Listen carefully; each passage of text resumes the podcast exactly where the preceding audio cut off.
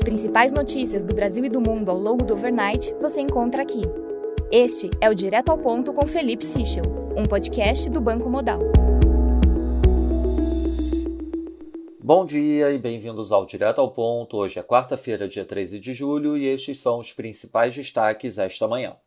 Começando pelo Brasil, em relação à PEC, a Câmara dos Deputados aprovou ontem, por 393 votos a favor e 14 contra, o texto base da PEC dos benefícios, mas precisou adiar a votação das emendas da oposição por instabilidades no sistema.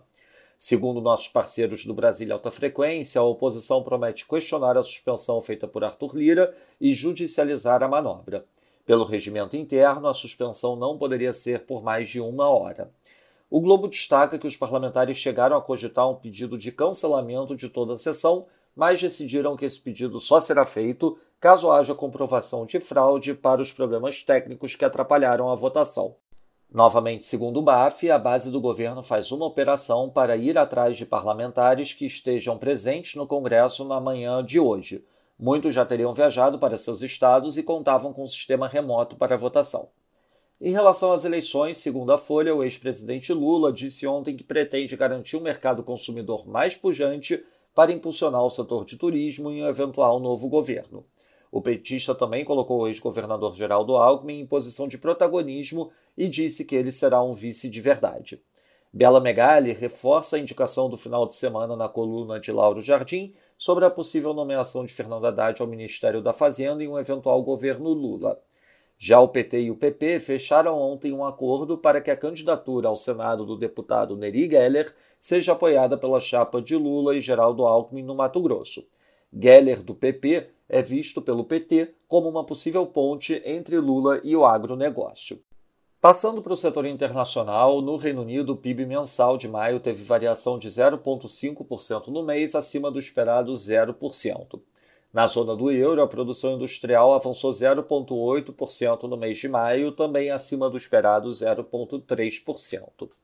Na Nova Zelândia, o RBNZ elevou a taxa de juros em 50 basis points conforme antecipado. O comitê indicou em um comunicado novos movimentos da taxa de juros e que as projeções no relatório de política monetária de maio seguem válidas. Na China, a balança comercial registrou um superávit de 97,94 bi de dólares, acima do esperado 76,8 bi. Destaque para o avanço das exportações, que em dólar cresceram 17,9% year over year, acima do esperado 12,5%. Em contrapartida, as importações registraram um avanço de 1% year over year, abaixo do esperado 4%. Xangai relatou um aumento do número de casos de Covid, mas nenhuma contaminação fora da zona de quarentena.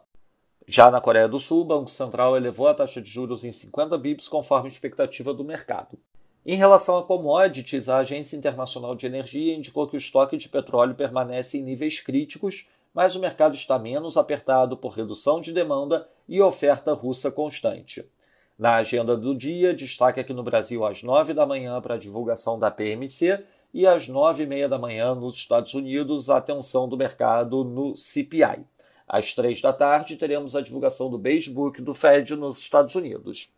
Nos mercados, o dólar index no momento avança 0,07%, o peso mexicano valoriza 0,13% e o rand sul-africano valoriza 0,32%.